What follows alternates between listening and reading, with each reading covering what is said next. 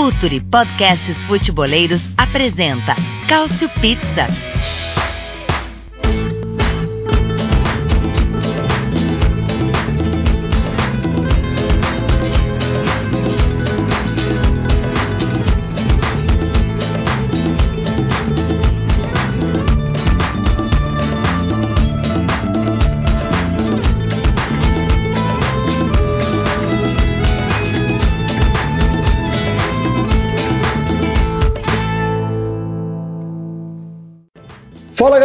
Sejam muito bem-vindos a uma edição mais do que especial do Cautio Pizza, edição de número 72. Mas para os desavisados que estavam em coma, que estavam viajando, que estavam em outra dimensão, que não sabem, a Série A acabou. A Série A acabou com a Inter de Milão campeã, mas quem acompanhou até a última rodada viu uma última rodada carregada na emoção, né? Uma última rodada que reservou é, coisas importantes até o último minuto, até o último segundo para a alegria de alguns, para a tristeza de outros. Mas a gente vai falar muito sobre essa temporada que acabou de acabar. A gente vai fazer o balanço geral aqui. Vamos tentar, vamos tentar não, né? Vamos, vamos, vamos me comprometer. Vou, já, já vou me colocar nessa fogueira. Vamos falar de todos os clubes. Claro que alguns clubes com mais destaque, outros com menos. Mas vamos falando aí do primeiro ao último, passando aí, dividindo por pelotões. E é claro que eu não poderia estar sozinho nessa, como nunca estou, mas hoje, como a edição especial, a casa um pouquinho mais cheia, a gente deu uma apertada aqui, né? Se isso aqui fosse um carro, dá para dar aquela apertada para entrar mais um, sempre, sempre cabe, né? Pra gente dar uma carona, sempre cabe mais um. Mas vou começar por ele que não perde uma edição, meu jogador de segurança, aquele que não se machuca, aquele que não fica suspenso. Caio Bittencourt, bom dia, boa tarde, boa noite, Caio. Olá a todos teremos que falar de, falar de todo mundo, dar um pequeno destaque aqui para os que vêm para o próximo campeonato, para os que subiram, tanto o, o Empoli do bom trabalho do Dionise, quanto a Salernitana do bom trabalho do Fabrício Castore, que é um dos destaques da minha coluna desta, que agora sai às quinta-feiras aqui no Futuri, em que citamos o, o que pode ser o futuro da Salernitana Castori fica nessa, nessa grande roda gigante que vai virar o mercado de técnicos na Itália, como vai ser o time para o futuro e para quem o Lotito vai vender, que é o grande é o grande mistério nesse momento. E a terceira vaga vai ser definida agora nessa quinta-feira em que sai o podcast, provavelmente ao ouvir você vai saber você vai saber quem subiu entre o Venezia e entre o Citadella. Audacioso, hein? Audacioso já fazer previsões, porque se da campeã a gente não sabe o que vai acontecer, meu irmão, na Série A, campeã da Série A, Inter, é um papo pra gente falar daqui a pouquinho. Se até lá a gente não sabe o que, que vai rolar, gostei da sua audácia, gostei da sua ousadia de tentar se antecipar.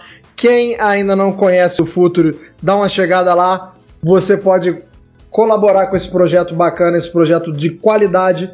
Tem os textos do Caio, tem muitos outros textos, tem outros serviços. Então chega junto lá, bota um caraminguá e seja feliz. Fala futeboleiros, tudo bem? Eu espero que vocês estejam gostando do episódio de hoje. Mas antes de seguirmos com esse bate-papo, eu quero fazer um convite para vocês. Se você quiser receber conteúdo exclusivo no site, ter acesso às matérias fechadas, vai lá na aba Club faça parte do Futuri Club por apenas R$ 12,00 mensais ou até mesmo em planos semestrais com desconto ou até mesmo anuais. Você ainda vai ter direito a desconto nos cursos do Futre. Então, fique ligado. Além disso, eu quero lembrar para vocês que esse episódio também tem o apoio do Futre Pro, o departamento de análise e mercado do Futre. Seu time gasta menos dinheiro e ganha mais jogos. Para mais informações, mande um e-mail para comercial@futre.com.br. Quem também está comigo nessa é o Nelson Oliveira, editor-chefe da Cautiopédia, tá? Cautio Pizza é uma coisa, Cautiopédia é outra. Bom dia, boa tarde, boa noite, Nelson. E aí, pessoal? Bom dia, boa tarde, boa noite.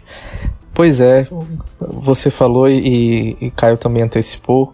Como é, a gente já não sabe nem o que é que vai ser do futuro da Inter campeã, né? Mas vamos tentar falar do que foi o passado da Inter e dos outros times, como é que foi a temporada, quem, quem é que foi bem, quem decepcionou, e depois tentar projetar um pouquinho do futuro, né? É isso, tentar, né? Tentar, porque É, esse negócio de podcast, né? Quando não é live, que é gravado, também tem isso, né? A gente grava o podcast agora, quando a gente acorda amanhã de manhã já, já é outra coisa. A gente estava tão feliz na última edição, Arthur Barcelos. Você feliz aí com o Conte, cantando O Homem Disparou pro Conte. Não durou muito a felicidade, né, Arthur? Bom dia, boa tarde, boa noite. É verdade, Anderson. Um abraço para você, todo mundo acompanhando o Cautio Pizza. Ainda bem que eu me pauto pela Lady Muff, então eu sempre espero uma coisa pior. E falando de Inter, é, é, isso é muito possível, nem um escudeto salva o futuro desse time. A gente não sabe realmente o que vai acontecer nos próximos meses, não só na Inter, né, mas no mercado de treinadores da, da Itália, realmente que loucura. Eu acho que tem dois, três times assim que tem certeza de quem vai ser o treinador dele é, na, em agosto. Até, até lá vai ter muita coisa para mudar ainda. E não é só na Série A, não. Eu até comentei no meu Twitter que na Alemanha também tá rolando uma rotatividade grande de, de, de técnicos, né? A Bundesliga, todo mundo ali rolando uma dança da cadeira. E quem vai entrar nessa furada hoje com a gente para tentar falar, nosso, nosso reforço para edição de hoje, a gente deu uma de Cruzeiro. Quem não se lembra do Cruzeiro no Mundial, que os caras contrataram as estrelas assim nas vésperas?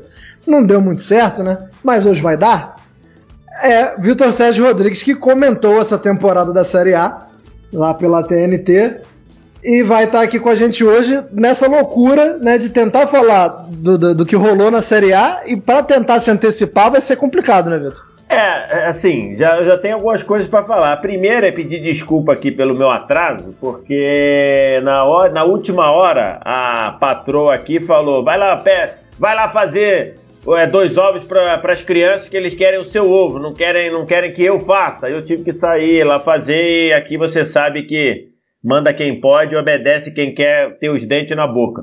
É, em segundo lugar, assim, primeiro que chegou meu dia, né? Eu já há um tempão fico esperando. Eu falei, pô, esses caras não me chamam, esses caras não me chamam e tudo. Então, pô, finalmente chegou meu dia. Isso viu? Eu não tenho nem roupa para participar desse podcast. E agora que chegou o dia, eu tô com aquilo na mão, né? Porque Rapaz, Nelson, Arthur, pô, é, Caio, você, pô, é, é, pô, é muita fera falando de campeonato italiano. Então eu tô aqui já retrancadinho, sabe?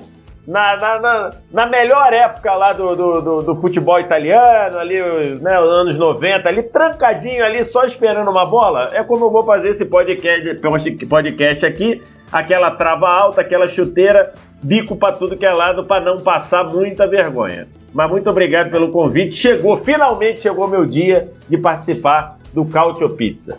Tá aí o nosso Trapatone, então, né? Falou da é, década de 90 bico pro lado. Trapatone que acabou de perder o, né, o título de maior ganhador da Copa da UEFA Europa League isso. pro Unai Emery, ainda há pouco aqui. Por isso que, que o nome tá tão fresco assim na minha mente. Mas então a gente vai começar é, pela Inter, porque ela foi campeã. A gente até teve um episódio dedicado exclusivamente à Inter, mas como Parece que, que chutaram formigueiro né, lá na Inter hoje. A gente está gravando o, essa edição do Cautio Pizza na quarta-feira, dia 26. Eu até ia passar mais batido pela Inter, justamente por a gente já ter falado sobre ela, sobre. O, o título foi vencido com quatro rodadas de antecedência, né? Então, assim, já tinha dado uma amornada, já estava no banho-maria, só dava, deu aquela goleada ali na rodada final da Udinese só para sair bem na foto. Mas fomos surpreendidos hoje, surpreendidos mais ou menos, né? Vou até começar com o Nelson, que está mais por dentro da situação lá da Inter, né? Que acompanha mais a equipe. Mas, Nelson, assim, a gente sabia que poderia ser uma temporada de reajustes financeiros, né? Apesar do título da Inter. Mas é, você já imaginava que, que o reajuste fosse tamanho para o Conte já chutar o balde pouco tempo depois da conquista? É, na, na minha visão, dependia muito do resultado, né? Lá, quando a gente estava projetando lá o, o, início da temporada, porque foi um, meio que um all-in, né? O Conte e a Inter deram um all-in ao, ao fazer um mercado muito pautado no que o Conte pedia, contratando muitos jogadores experientes, é, tipo o Kolarov que mal jogou, o Vidal que também não jogou tanto assim, jogadores caros, né? Renovou com o Sanches que ganha 7 milhões de euros por, por temporada e tal. Mas é, o, o, que se imaginava é que esse, esse elenco, como um todo, ele não duraria tanto tempo daquela forma. E ao, ao, se imaginar que o Conte também é um técnico que também não dura muito tempo nos clubes, que ele não duraria tanto tempo. Mas que a depender do, da, do resultado, ele pudesse continuar pelo menos até o fim do contrato dele. É, isso não vai acontecer, né? Como a gente já sabe, ele é, não concordou com os planos da diretoria de redimensionamento de gastos, né? A pandemia afetou muito o grupo Suning e enfim, na verdade o que a Suning disse foi: beleza, você ganhou, a gente não precisa ganhar no que vem. Não precisa ganhar a Série A, não precisa ganhar a Champions League, não precisa nem competir tanto pela Champions League. O que a gente quer de você é que você é, classifique a gente novamente para a Champions League. E como a gente está com um objetivo menor, a gente precisa de dinheiro, a gente vai vender ao, ao, pelo menos um jogador importante. Aí quando falou, não, não quero, não quero ficar nessa barca furada, não quero ter um resultado inferior ao que eu já consegui, e enfim, saiu. É, é o que eu, eu até fiz uma, uma, um fio sobre isso mais cedo hoje nessa quarta no Twitter, né? É, a Suning não tem muita, muita cerimônia, né? para fazer esse tipo de coisa. Lá na China mesmo, assim que o Jiangsu foi campeão chinês, eles dissolveram o time. Tipo, acabou. Não quero mais. Não, tá me dando prejuízo aqui acabou, acabou com o time. E, inclusive ainda tá devendo, né? É, o Éder que jogou na, que jogou na Inter, inclusive tá cobrando aí publicamente a, a, a, a Suning para receber o que, o que eles estão devendo a, a ele. Mas enfim, eu, o que eu acho é que é, é uma aposta muito de quem não está dentro do futebol, como eu comentei né, nesse fio que eu, que, eu, que eu acabei de mencionar. Hum, meio cortar um barato assim, sabe? Você acabou de ganhar um título que tinha 11 anos que você não ganhava, não deu nem tempo de haver uma celebração de verdade, e você já está trocando técnico, colocando uma incerteza, no, no, no, futuro do clube, pelo menos no futuro próximo. Vai vender um ou dois jogadores pelo menos e a saída desse técnico ainda pode gerar um efeito dominó, porque muitos dos jogadores estavam ali muito ligados ao Conte. Já houve uma, um certo atrito no final da temporada porque é, a, a Suning queria co cortar salários né, do, dos jogadores, tipo, ah, dois, dois meses de salários, ou então abaixar um, um, um valor ou, ou prorrogar a vigência do contrato para distribuir melhor né, o, o os rendimentos para não. Enfim, uma, uma manobra é, contábil, né? É, tava, tava rolando ali um, um esquema Vasco da Gama, né? Na Inter de Milão. é bem comum isso acontecer no futebol italiano, principalmente com jogadores mais velhos. Eles fazem isso, tipo, renovam o contrato por, por tipo, ó, o contrato vai até 2022, você renova até 2023, mas o valor do contrato continua o mesmo, entendeu? Acontece isso bastante lá. É... Enfim, aí já não estava muito. Os jogadores não estavam muito contentes com a direção, mas estavam muito fechados com o Conte. E agora não tem mais o Conte, né? Então pode gerar um efeito dominó. O Lukaku que foi lá, foi bancado pelo Conte. Claro que agora ele é, é um ídolo da Inter, mas pode ser que a motivação dele, sabendo de que o clube não quer tudo isso, o Lukaku tá no auge da carreira, né? Pode fazer com que ele queira ir para outro lugar, né? Para continuar brilhando, talvez até competir por um, um, um prêmio de, de melhor do mundo em outro lugar. Seria é, completamente que... compreensível né, do, do, da parte do Lukaku, apesar de você ter falado aí da, da, idolatria que ele ganhou lá na Inter de Milão. Acho que seria, seria compreensível, porque o, o, ponto focal que você citou aí é o cara tá na melhor fase da carreira dele. Se você está na sua melhor fase, você não quer é, gastar isso né, num, num, num time que não está disputando ali na, primeira prateleira do futebol europeu, o que é o caso que parece que, que o Grupo Suning, como você falou aí, deixou, deixou a entender. É, para falar, para quem quiser saber mais da Inter e tal, a gente, o, como eu disse, o, é, a edição 70 foi exclusivamente então, sobre a caminhada da Inter, os destaques e tal, por isso que a gente vai deixar a Inter, apesar de ser campeã, deixar um pouco para lá, porque a gente já dedicou um programa só para ela. Agora eu vou para o segundo colocado, é, foi um, uma montanha russa, né, Vitor Sérgio, a temporada do Milan. É, se você chegasse no começo da temporada pro torcedor do Milan e falasse assim, ó, precisa jogar não, segundo lugar é teu agora, pega. Eu não tenho a menor dúvida que todo torcedor do Milan pegaria. Porém, como o pessoal tem a memória curta às vezes, eu tenho certeza que tem alguns torcedores, não, não acredito que seja a maioria, mas tem alguns torcedores decepcionados com a reta final da campanha, né? Então eu queria que você falasse um pouco assim, onde você tá, é, não sei se você é torcedor do Milan, não sei se você simpatiza com o Milan, mas vendo assim a, a temporada como um todo, em que barco que você tá desses dois aí? É, lá na Itália eu torço realmente pro rubro-negro, mas torço pro Flamengo. É, então, assim, é, é, aquele negócio, né? O pessoal costuma dizer em economia que o aumento salarial só deixa o trabalhador feliz no primeiro mês, porque no segundo mês ele quer um outro aumento, né? É, é mais ou menos o que aconteceu com o Milan, né? Porque, de fato, se você olhasse e falasse assim, ó, pô, cara, é, vamos fazer o seguinte, vaga na Champions automática. Não precisa nem ser vice-campeão. Se falasse assim, ó, vaga na Champions automática e o Milan não joga, beleza? Todo mundo ia topar. E aí, diante da, da trajetória, né, aquele começo de campeonato espetacular, é, foi ficar invicto até a 19 rodada, né? Então, assim, é, é, perdão, acho que até a 17 rodada, se eu não me engano. Liderou o campeonato até a 21 rodada e aí depois não conseguiu competir. Acho que, é, no fim das contas, para o que o Milan planejou e para o que o Milan se tinha de de elenco, de grupo, eu acho que a campanha, no geral, foi, foi muito boa, inclusive com duas grandes vitórias na reta final, né? Deu, empalou um 3 a 0 na Juventus e ganhou da Atalanta fora de casa na última rodada. Eu cheguei a fazer um vídeo lá no meu canal dizendo que o Milan estava derretendo e que tinha esses dois jogos como jogos é, é, de muito risco, inclusive para ficar fora da Champions. E acabou que ele cresceu muito nesses dois jogos e conseguiu se classificar. Então, assim, eu acho que o ano do Milan foi muito bom. É, mesmo falar, ah, pô, mas perdeu o gás e viu a, a principal rival é, ser campeã. Mas ok, mas a verdade é que, analisando o, o, friamente, o campeonato do Milan nunca foi para título, né? Ele se tornou de título por causa de um primeiro turno fora da realidade.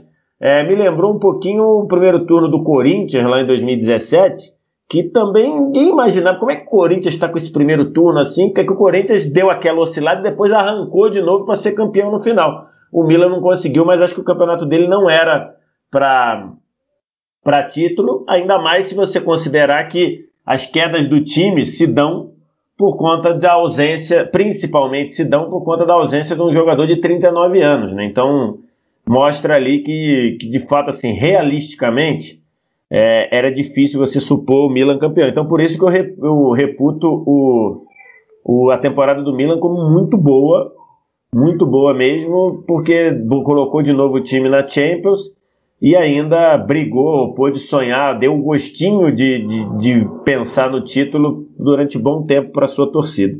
Ô Caio, e teve durante a temporada a gente tinha uma renovação complicada um certo jogador do Milan, e a gente sempre imaginou que se a, a classificação para a Liga dos Campeões ela se concretizasse, esse jogador ficaria no Milan. Estou falando do Donnarumma, goleiro, é, que não vai ficar. O Milan conseguiu a, a classificação para a Liga dos Campeões, inclusive terminando com a vice-colocação né, do campeonato, mas é, não foi o suficiente para conseguir manter o Donnarumma. É, eu queria que você falasse o que, que você. É, a gente sabe quem é o empresário do, do, do, do Donnarumma, né? Quem acompanha o futebol mais de perto, de forma mais fanática, sabe é, que, que é normal o, um, um, prognóstico feito por um jogador do Mino Raiola não se concretizar.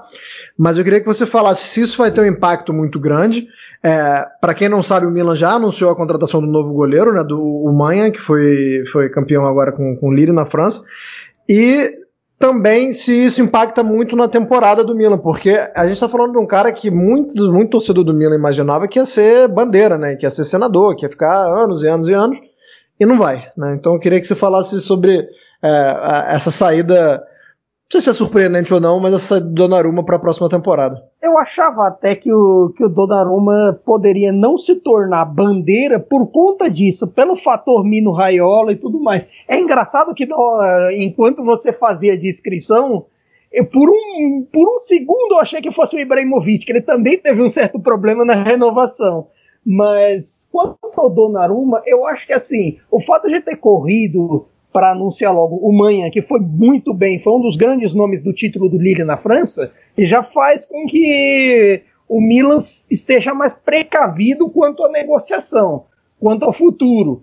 Mas, assim, com relação ao, ao, futuro, ao futuro do Milan, eu acho assim, até analisando a temporada, também vale dizer que o Milan teve muitos problemas no segundo turno com relação a surtos de Covid, com relação a lesões, e eu acho que isso é inerente ao analisar a, tempor a temporada do Milan. E claro que o Donnarumma teve a altura durante essa temporada toda. Foi assim, eu acho que a unanimidade na lista é, ao escolher o melhor goleiro. Mas ao mesmo tempo, será que valia ao, ao, Mil, ao Milan ceder capri, aos caprichos do Mino Raiola? É, é, complicado quando você tem um jogador, um jogador do Mino Raiola, porque de repente o que ele seria indispensável em condições normais, que assim, se você der um contrato com o Donnarumma na mão de qualquer um dos 20 presidentes da Série A, obviamente eles vão topar. Um jogador que seria indispensável, de repente, não, não é indispensável, porque só o fato do Mino Raiola buzinar no seu ouvido pedindo renovação todo ano, pedindo aumento todo ano, não compensa. Aí chega, chega um momento que a diretoria do Milão acabou, cansei, se vira e resolve tua vida. Aí vamos ver para onde ele vai resolver sua vida agora, né? Se Juventus, se alguém vai bater na portinha dele. Ah, eu tô, eu tenho um, uma sensação de que se o Conte for para Inglaterra, ele leva o, o Donnarumma com ele, principalmente no caso do Tottenham, porque a gente tem o, o ali já numa uma fase descendente, né? Não tá em final de carreira, acho muito duro falar isso, até porque é um cara que ainda está em alto nível, mas a gente sabe que já, já não está no, nos seus grandes dias. Na terceira colocação ficou a Atalanta, que para o desespero de André Agnelli, né, como disse, acho que foi a Trivela, cara, acho que o, o título da, da Trivela quando a Atalanta se é, carimbou, é, carimbou a classificação para a Liga dos Campeões foi para desespero de André Agnelli, porque o André Agnelli quer fechar o clubinho e a Atalanta é aquele penetra chato, né? Aquele penetra que, que, que, que vai lá e, e consegue se classificar para a Liga dos Campeões na moral, na bola, na boa, no projeto. Arthur, eu queria que você falasse da temporada da Atalanta. É, a gente também já falou um pouquinho dela na temporada na, na edição passada por causa da final da, da, da Copa da, da, da, Itália, né? Que ela perdeu para o Juventus, mas Assim, é a consolidação de um projeto, né? Consolidação de um projeto de um, de um time provinciano. É sempre bom a gente lembrar disso, né? Porque o pessoal pode achar pouco a Atalanta se contentar com, uma terceira classifica, com a terceira classificação no campeonato com a final da Copa, mas não é pouco para um time que tem ali um, um orçamento modesto, uma cidade pequena, não tem grandes atrativos para você trazer jogadores. Queria que você falasse então, Arthur, fizesse o balanço da, da, temporada da Atalanta diante do que a Atalanta pode oferecer, né? É verdade. Assim, eu não canso de bater na tecla, cara, porque é espetacular o trabalho que é feito na Atalanta.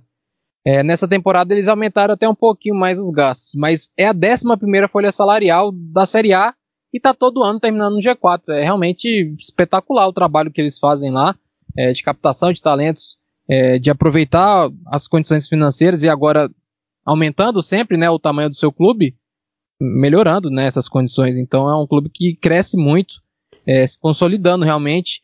É, é, por exemplo, é um crescimento, se a gente for parar para pensar lá nos anos 90, muito mais saudável. É, é, do que o Parma. O Parma era orgânico, um... né? O pessoal gosta dessa palavra hoje, é um crescimento mais orgânico. Exatamente, é um, um crescimento assim que dá, tem sustentação, né? Não vai acabar simplesmente do nada. Se bem que, por exemplo, uma transferência do Gasperini, porque o Gasperini é um cara fundamental nesse projeto todo, porque ele condiciona todos os jogadores ali, ele transforma os jogadores, transforma o patamar do clube também através do trabalho dele. Eu não sei como seria o pós-Gasperini, mas de qualquer forma tem uma base muito forte já é, eu falo isso do Gasperini porque talvez uma Juventus, a Inter talvez pense, volte a pensar nele, não sei, mas é, é, é, certamente um treinador valorizado.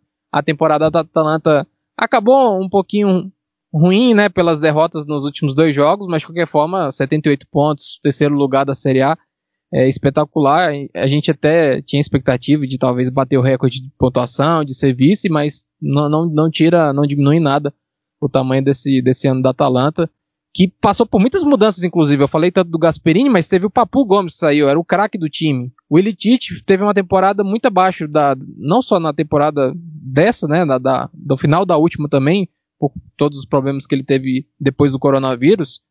É, era o outro craque do time, né? Ele caiu muito de desempenho e vários outros jogadores assumiram essa responsabilidade, então espetacular é, a, temporada da Atalanta. Ótimo ponto, você falou agora no final, né? É, tem a perda do, do Papu por uma questão de, de, de, de pinimba, né? De conflito com o Gasperini e o Ilitite lidando com problemas físicos e, e, de ordem psicológica. Diante dessas duas saídas, eu não vou falar muito mais sobre a Atalanta, mas eu vou fazer uma boca de urna aqui já, vou uma prévia dos votos, porque a Cautiopédia do Nelson, ela tem tradicionalmente a seleção feita por várias personalidades. Acredito que o Vitor também já recebeu o convite para votar.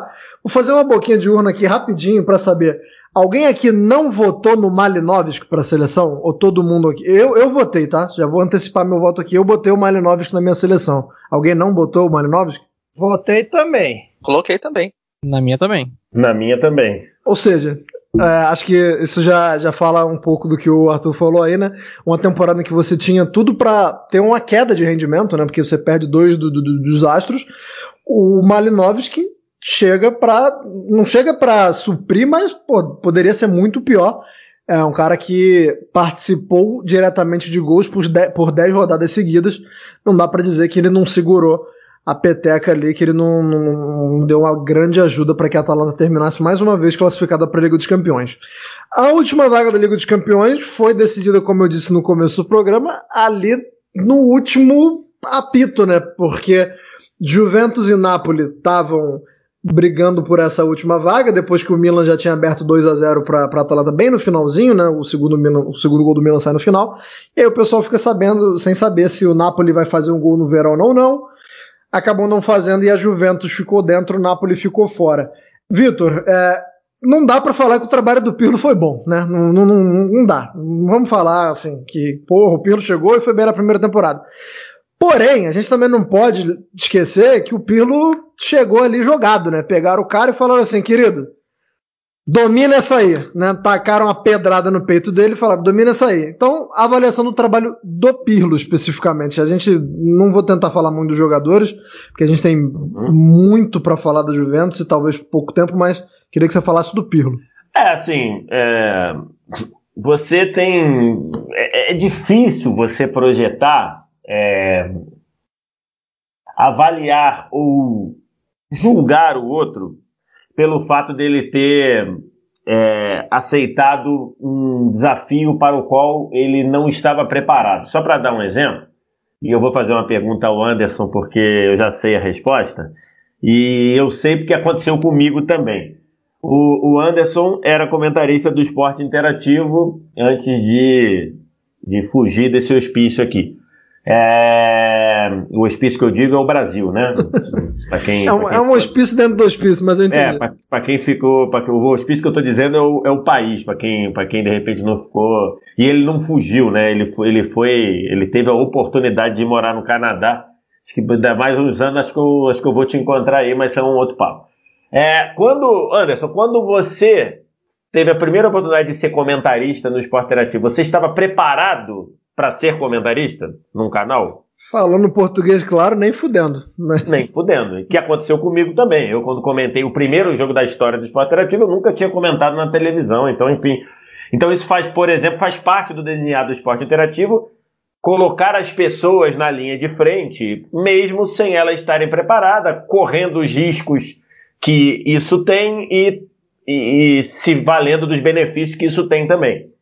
Então, assim, é, se chegassem lá pro Anderson ou para mim e falassem assim, cara, a gente tá pensando em botar vocês para comentar, aí eu ia chegar e falar assim, não, faz o seguinte, bota outro porque eu não tô preparado, vai pro inferno, né? Vai pro inferno, acho que é difícil você fazer isso. Eu não tô 100% preparado, né? Preparado eu tava, eu não tava 100% preparado. Acho que é um pouco o que aconteceu com, com o Pirlo, né? Ele é contratado para treinar o time sub-23, aí dois dias depois o cara chega e você quer saber? Sobe aí, vai, vai treinar o time de cima. Então, ele poderia chegar e falar: não, fazer o seguinte, eu vou seguir a minha, o meu planejamento de carreira, não vou. Ok, poderia ter feito. O Silvinho, por exemplo, fez isso com o Corinthians. Né? O Silvinho, que, que foi anunciado agora como técnico do Corinthians, ele já tinha sido convidado para ser técnico do Corinthians e ele não aceitou. O Alex, o Alex Cabeção, Alex 66 do Palmeiras, Curitiba e por aí vai, Cruzeiro, ele já ele teve proposta para dar um salto maior do que ele está começando agora no sub-20 do São Paulo e quis fazer. Então, é, é um ponto para se colocar, mas é, de em nenhuma hipótese, em nenhuma hipótese, eu boto na conta do Pirlo é, o fracasso ou a dificuldade ou os problemas que a Juventus tem, porque é um técnico aprendendo no cargo, é um técnico. E não é que ele era do sub-23 porque ele tinha passado no sub-17, no sub-15, no Primavera. Ele tinha acabado o curso da UEFA, pô. Outro dia. Ele ficou em segundo no, na, na, turma, depois atrás do Thiago Mota, e botaram o cara para comandar um time que, em tese, é, era cobrado para ser campeão da Champions League. Pô, você, assim, eu, eu respeito quem o faz, mas assim, eu não culpo o Pirlo. Essa conta para mim, nessa hora não bota a cara. Cadê o Nedved botando a cara? Cadê o Agnelli botando a cara? Cadê todo mundo lá botando a cara para dizer nós fizemos cagada? Dito isso, acho que eu fiquei com dificuldade de ver uma identidade do que queria fazer a Juventus ao longo da temporada, né? Se o time queria realmente ter uma posse de bola, de se estabelecer no campo adversário, ou se o time queria, às vezes, forçar uma ligação mais direta, usar o Cristiano Ronaldo, e aí aquela situação do Dybala entra, joga bem, sai, joga duas bem, três mal, então, enfim. É, acho que aí a grande novidade e talvez ali um, um, mérito do Pirlo, talvez não, um mérito do Pirlo foi ter aberto o caminho para o Chiesa aparecer e o Chiesa foi fez uma grande temporada, né? Mas assim, eu não eu não caio nessa de botar na conta do Pirlo não, porque o cara chega para treinar o sub-23, você bota para ele para ganhar a Champions League, é meio caminho andado para dar merda, né? É. Inclusive você estava falando aí de, dos responsáveis pela merda. É, a Juventus anunciou hoje a série do Paratite, né? Paratite que é, esqueci é, de falar do Paratite. É, que é um, um, um dirigente que está há muito tempo lá e que não dá para falar que não, não dá para resumir a passagem dele só por isso, até porque ele faz parte da construção de elencos que, que foram muito bem na Juventus, né? Elencos que chegaram em finais de Liga dos Campeões, mas sai em um momento de baixa, né? Sai um momento em que ele não aparentemente não fez tudo que poderia fazer para que a Juventus terminasse numa situação mais confortável, não digo nem campeã, mas numa situação menos vexatória, digamos assim. E como eu disse, a Juventus ficou dentro, para o Napoli ficar fora. Caio Bittencourt, é lógico que seria você a falar dessa essa temporada do Napoli, que em determinado momento parecia que o Napoli já estava desenganado ali pela briga do, na, na Liga dos Campeões, mas ainda consegue um sprint final só para morrer na praia, né, Caio? Como é que foi essa temporada? Faça um balanço aí da temporada com muita calma, tá? Sem xingar. Estamos aqui num podcast de família. Sei que você, eu sei que você podcast, podcast do cidadão de bem da família é, tradicional. Por favor, Olha, mantenha o decoro, deputado. É, tem alguns casos de atletas que a gente até fez um, um no nosso previewzinho de podcast, a gente desenhou assim um um top, um flop para a equipe. Tem alguns casos que eu não deveria falar, caso contrário, eu vou parar. Então a lei de segurança nacional vai me, vai me parar. Mas dito isso, eu acho que é uma temporada de altos e baixos que diz é, que em um certo ponto, quando o Gattuso reclamava ali para fevereiro, março, ele tinha razão o time tinha essas oscilações de desempenho por conta dos problemas físicos e das lesões de suas estrelas. De fato, o Gattuso entre novembro ali que o que o Osimhen vai para a seleção nigeriana e lesiona o ombro e março teve diversos problemas entre o, é, físicos do Osimhen e do Mertens. Esse, esses fatores faziam com que, por exemplo, o Gattuso tivesse que lidar e tivesse que moldar o Petanha, que é um jogador pouco móvel, para jogar entre linhas. Já era uma coisa meio absurda. Só aí você tinha. Ainda também teve algumas oscilações de, de, de desempenho do Lozano, que começa a temporada voando, mas aí aos poucos, na reta final, ele caiu um pouco o desempenho. E teve o Politano também, que foi o contrário. Começou em baixa, depois subiu. E e teve uma, um sistema defensivo que não se encontrou a temporada inteira. Seja pelo Koulibaly com problemas físicos, com problemas físicos o tempo todo e ainda em fevereiro teve uma, um problema com a Covid, e seja porque o Manolas também teve seus problemas físicos e ainda, te, e ainda teve que lidar com o Maximovic, que essa temporada foi um horror. Fora a questão laterais, que é o problema do Napoli desde, sei lá, 1926. Mas assim, com o, é, o estágio, que foi um problema da primeira última rodada, e o Mário Rui também, que não, é, não se encontrou. Precisaram ressuscitar o Gulan, mas aí o Gulan se machuca também. Então, uma temporada de altos e baixos. Mas se fosse para resumir em um problema o que, foi esses o que foram esses altos e baixos do Napoli, por incrível que pareça, eu falo do meio, porque o Gattuso não encontrou uma, um meio-campo certo. Um meio-campo que conseguisse acomodar o Zilinski, que foi a única alta por inteiro na temporada, e que conseguisse acomodar um sistema defensivo seguro, porque teve as oscilações naturais do Bakayoko, que foi para mim o grande flop da temporada, e o Fabian Ruiz que não jogava bem com ele e o fato de que ele que o Gattuso simplesmente não se agradava com o Diego Demi nem quando o Demi jogava bem. Até um dos grandes, um das grandes questionamentos ao Gattuso dessa reta final foi o fato do, Gato, do Bakayoko ter virado titular no grito e o, e o Demi ter jogado só seis dos últimos 270 minutos do campeonato. Isso com o time precisando ser seguro defensivamente também. Outro, outro problema que eu acho que se viu nessa reta final foi a falta de alternativa contra certos esquemas. O Napoli há anos tem certas dificuldades, com alguns jogadores com o Insigne, com o Lozano, tem uma certa dificuldade quando enfrenta sistema com três zagueiros. Se viu isso contra a Fiorentina, se viu isso contra o Verón. O Gattuso não soube encontrar certos tipos de alternativas. E algumas derrotas nesse período todo fizeram também um pouco de crítica a mais. De certa forma, o Pirlo ganhou seu primeiro título, o Pirlo tão questionado, e que a razão de ser e estar dele na Juventus não é puramente técnica, é puramente econômica, o Gattuso acabou desvirginando o Pirlo no, no futebol. Então, é, inevitavelmente, na hora de lembrar essa temporada, vai ter uma sensação de que desperdiçou esse elenco com o Gattuso. É. Isso aí é, é, é uma coisa complicada porque o, Gattuso também, é, como a gente falou do Pirlo, né, que é um, que é um treinador que a gente estava procurando um pouco de identidade também, é, essa foi a temporada que a gente começou a ver isso no Gattuso, né, é um, é um trabalho que já vinha do ano passado, é um treinador que já vinha do Milan, mas acho que essa temporada a gente viu assim um time com mais, mais cara e mais identidade. Nelson, eu vou jogar a dupla da capital para você, né, já que a, a Lazio termina à frente da Roma, a Lazio na sexta colocação, a Roma em sétimo.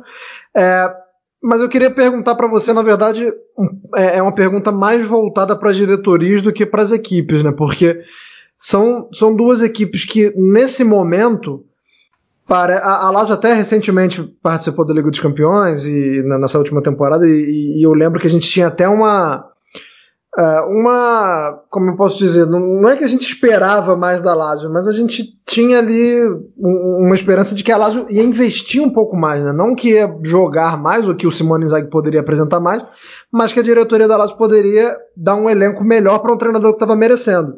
E a Roma a gente também vê uma troca de direção. Então são duas equipes, né, os rivais da capital, é, por melhor que façam é, dentro de campo, são duas equipes que estão passando, é, que, que, que, o, que o dentro de campo está sendo muito influenciado pelo extra-campo, né, pelo, pela diretoria. Queria que você falasse desse momento da, da, da dupla da capital e como essa, essas diretorias têm influenciado tanto assim no que vem acontecendo no campo. É, assim, no caso da Lazio, o Lotito é um cara que, para tirar dinheiro do bolso dele, é meio difícil. Ele não, não gosta muito de investir, não ele é mais da, da prospecção, comprar jogadores mais baratos e, e, depois tentar valorizar e revender. Eu acho que no caso da Lazio, o que atrapalhou um pouco no início da temporada foi a participação na Champions League. E aí, de fato, faltou elenco para poder é, competir melhor na, nas duas competições. A Lazio, beleza, se classificou na Champions, mas teve um desempenho insatisfatório no primeiro turno na Série A principalmente, tropeçou bastante em casa, depois se recuperou, engatou uma sequência muito boa é, como mandante, mas é, essa falta de investimentos gerou uma questão de que o Lotito estava utilizando muitos jogadores da Salernitana, né? Que jogou a Série B, o time dele é, subiu, mas que agora ele vai ter que se desfazer. E, por exemplo, teve o, o, o Akpa Akpro, que veio da Salernitana. Esse aí jogar a Liga dos Campeões é, é uma maravilha, né? O Akpak Pro jogar uma Liga dos Campeões é, é de Futebol fuder. é uma bênção. e, e, mesmo assim, o, o, jogador mais caro que ele contratou foi muito mal, né? O, o Murit da o Kosovar que veio do do Fenerbahçe foi muito mal essa temporada. A gente tinha uma expectativa de que ele pudesse é, mostrar ali um futebol físico, que pudesse é, fazer o, o Immobile descansar um pouco e talvez até fazer com que o Caicedo não fosse é, tão utilizado, né? O Caicedo já é um pouco mais experiente, mas não, não aconteceu nada disso. O, o Morit fez apenas é, um gol na temporada, né? Um gol na, na Copa Itália e um gol na, na Série A, no caso, né? Dois gols. E, enfim, não, não rendeu nem, nem um pouco. E acho que no, no caso da Lazio a gente vai continuar vendo isso. Não vai continuar vendo investimentos, não. É, o Milinkovic Savic, não, não sei se ele vai ser vendido, porque o, o que o Lotito quer, ninguém vai pagar nesse momento. E, enfim, o Immobile também já tem uma certa idade. O, o Luiz Alberto, apesar de fazer campeonatos seguidamente, bons campeonatos, ele também não tem não tem mercado, você não vê um, é, nenhum tipo de especulação envolvendo o Luiz Alberto, é, não vê chegar propostas por ele. Inclusive ficou é... de fora da Euro, né? É, pois é. Eu acho que ele ficou de fora da Euro porque essa temporada dele foi um, um pouco abaixo em termos de participação é, decisiva, assim, passe-chave. Ele, tava, ele, fez, ele fez gols, participou da, é, da, da articulação das jogadas como sempre, mas ele não não deu quase nenhuma assistência no campeonato, né? Assim, tem uma, uma, uma certa é, é, disparidade assim entre as, as, as, estatísticas do site oficial da, da, Liga Série A e outros. Pelo site oficial da Liga Série A ele não deu nenhuma assistência. É porque, enfim, existe uma diferença de critérios, né? Mas alguns outros sites é, indicam assistências dele sim. É, enfim, no caso da Roma, é, já, já, indo para outro lado da capital, é, é, é, ainda mais uma incógnita, né? Mudou de, de, de diretoria, continua tendo dono americano, mas a gente ainda não tem muita noção do que é que eles querem. é mais um, um, um, um, exemplo de diretorias que entram no futebol meio de paraquedas, em que a gente não sabe o que é que eles querem, não sabem o que é que eles pensam do esporte. E beleza, contratou o Mourinho. Mediaticamente, ótimo nome. Mas o Mourinho não tem feito trabalhos muito interessantes nos últimos tempos. É, tenho certeza que ele vai poder, é, assim, passar conhecimento pelo menos de, de do que ele sabe de futebol para os jogadores ali, alguns jogadores jovens que tem ali dentro do, do, elenco da Roma. Mas por outro lado tem o Mkhitaryan, que foi o melhor jogador dessa temporada, é um cara que ele não gosta. Ele descartou no, no Manchester United. O Dzeko é um cara que já está mais mais pro fim da carreira a defesa da Roma, pelo amor de Deus, né? É um, um, Deus nos acuda ali. O Mourinho vai ter muito trabalho se ele tiver que contar com, esses mesmos, com essas mesmas peças.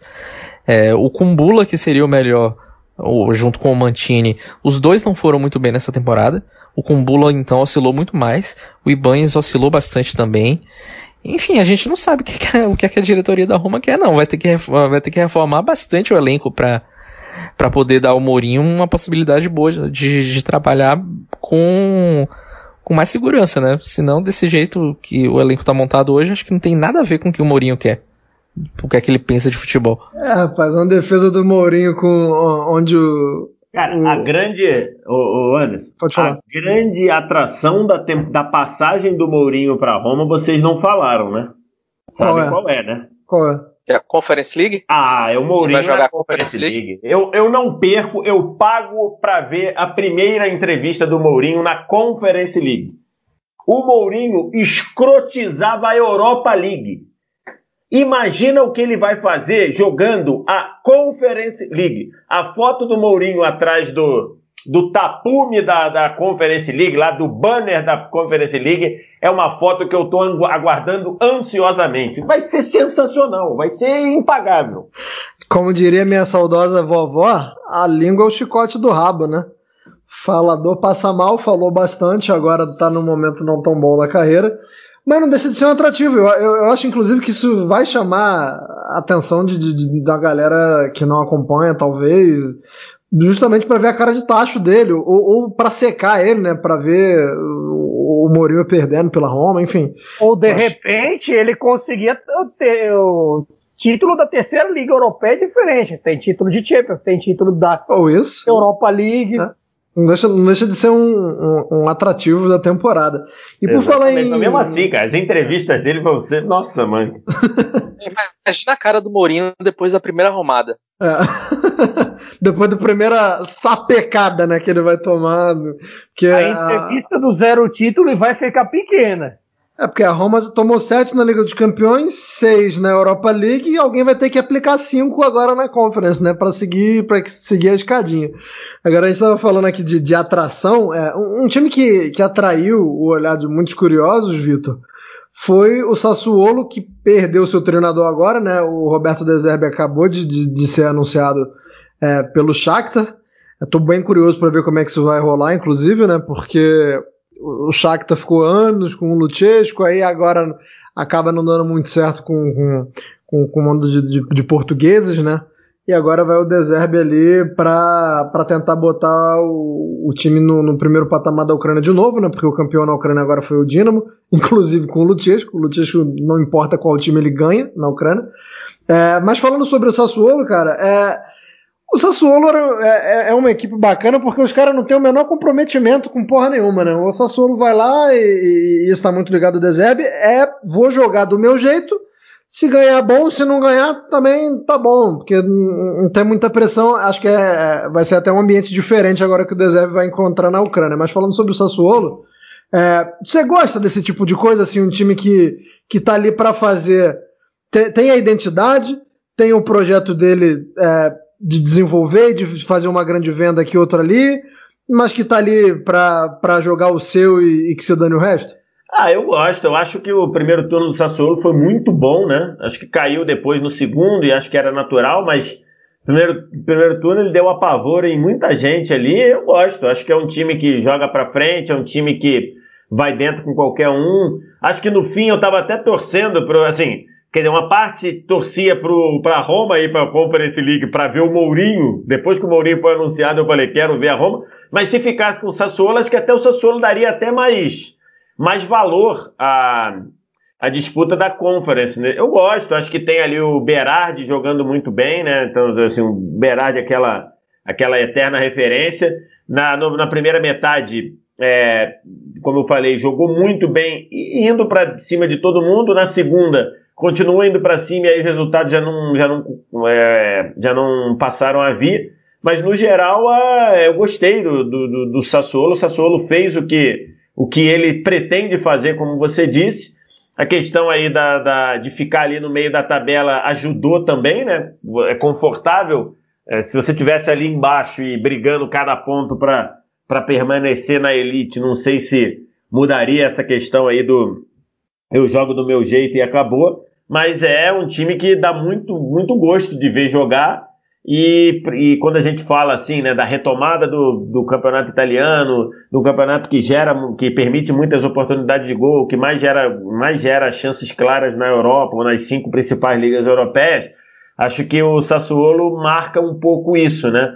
É, se a gente fosse falar lá nos anos 90, ou então na, na, na primeira década desse século, era difícil você ver um time do tamanho, ou difícil ou quase impossível, você ver um time do, do, das características, um clube das características, do tamanho, de receita e tudo do Sassuolo, jogando de igual para igual com qualquer um lá e ele, ele joga, com, arcando com os riscos e os benefícios disso. É, muitos destaques individuais, né? É, a gente vê aí dois atacantes do Sassuolo é, correndo por fora para brigar por uma vaga na Euro, né? Se não for o Raspadori, vai ser o Caputo. Então, assim, Manuel Locatelli. Berardi, Locatelli, né? né? O Locatelli é. jogando muito. Não, esse claramente foi o ano do Berardi. O ano que vem vai ser o ano do Berardi de novo. Quem me acompanha sabe que eu sou fãzaço do Berardi. Berardi, this is my year, né? Tipo o Barrichello, é. né? É, esse, esse, foi o ano, o ano que vem também.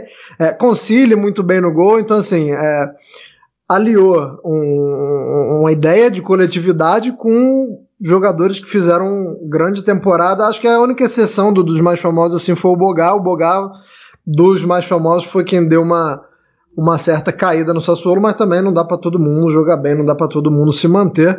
É, Arthur Barcelos, eu vou, vou também jogar dois times para você, porque foram dois times que ficaram muito confortáveis é, um até me surpreendeu, a, a, a Sampdoria terminando na colocação, sinceramente, para mim foi uma, uma surpresa positiva. Não achava que, essa, que a Sampdoria ficasse na primeira metade da tabela quando o campeonato começou. Achei que ia ficar aquela briga de foice ali, que sempre é a briga Sampdoria e Genoa, para ver quem vai ficar mais longe da zona de rebaixamento. Acabou que os dois ficaram tranquilos, mas eu vou jogar Sampdoria e o Hellas Verona. O Hellas até acaba o campeonato mal, mas a gente vê mais um ano tranquilo do Hellas, do Juric, né, que, que também a gente, cara, é, é, o campeonato italiano é muito interessante para quem acompanha a parte tática do futebol, porque também é um time que a gente sabe como vai jogar, que mantém-se o padrão, troca muita peça, né? o Hellas teve que trocar muito é, em detrimento do, do, do sucesso do, na temporada passada para essa, teve que trocar muita peça, mas a gente viu um time ainda terminando ali na décima colocação, como eu disse, poderia até ter sido um pouquinho melhor, mas não foi. Queria que você falasse é, sobre é, com, se foi tão confortável assim mesmo, Sampdoria e Hellas, e o que, que dá para esperar é, para a próxima temporada, se, se dá para esperar um salto, se vai ser isso aí mesmo, se vai, esse é, esse é o, o campeonato que fizeram esse ano, vai ser um padrão a ser seguido na temporada que vem. É, o Verona assim, todo ano, início de ano é muito bom, né? Todo início de temporada, na verdade, é muito bom pro Verona. E aí, naturalmente, por todo o limite que tem, técnico, financeiro, tem uma queda brusca no, no segundo turno. É, encerrou muito mal mesmo a temporada, tanto que pegaram no pé do, do Juric quando ele segurou o Napoli, mas é porque... Pistolou, hein? Você viu que ele pistolou na entrevista pós-jogo? Inclusive, pistola pra caramba. Ele toda coletiva, entrevista, ele realmente fica muito com raiva quando contestam ele ou tem uma opinião que ele não gosta. É, o Verona em si, eu acho que ele é meio que uma Atalanta num patamar inferior, assim, em relação à Atalanta. A Atalanta realmente é incrível. Mas o Verona é tão incrível quanto, porque tem um, o menor orçamento do campeonato é, e consegue ficar ali no, na, na, na, primeira parte da tabela. E além dessas, dessa questão ser parecida com a, com a Atalanta, de estar acima do, do seu patamar, é, tem a similaridade tática, tática, né? Porque o Juric é uma cria do Gasperini, né? E agora perdeu o Juric. Eu realmente não sei o que é, vai ser do, do Verona. Eu, eu li até agora há pouco o Tudor. Sem brincadeira, contudo, o Verona vai ser o lanterna do campeonato abaixo de qualquer outro time. É, é não só pelo trabalho dele, mas porque também eu imagino que vai acontecer muita mudança, muitos jogadores vão sair do Verona. É aquele vão... negócio, né? seria difícil para qualquer um e por tudo vai ser um pouquinho mais, né?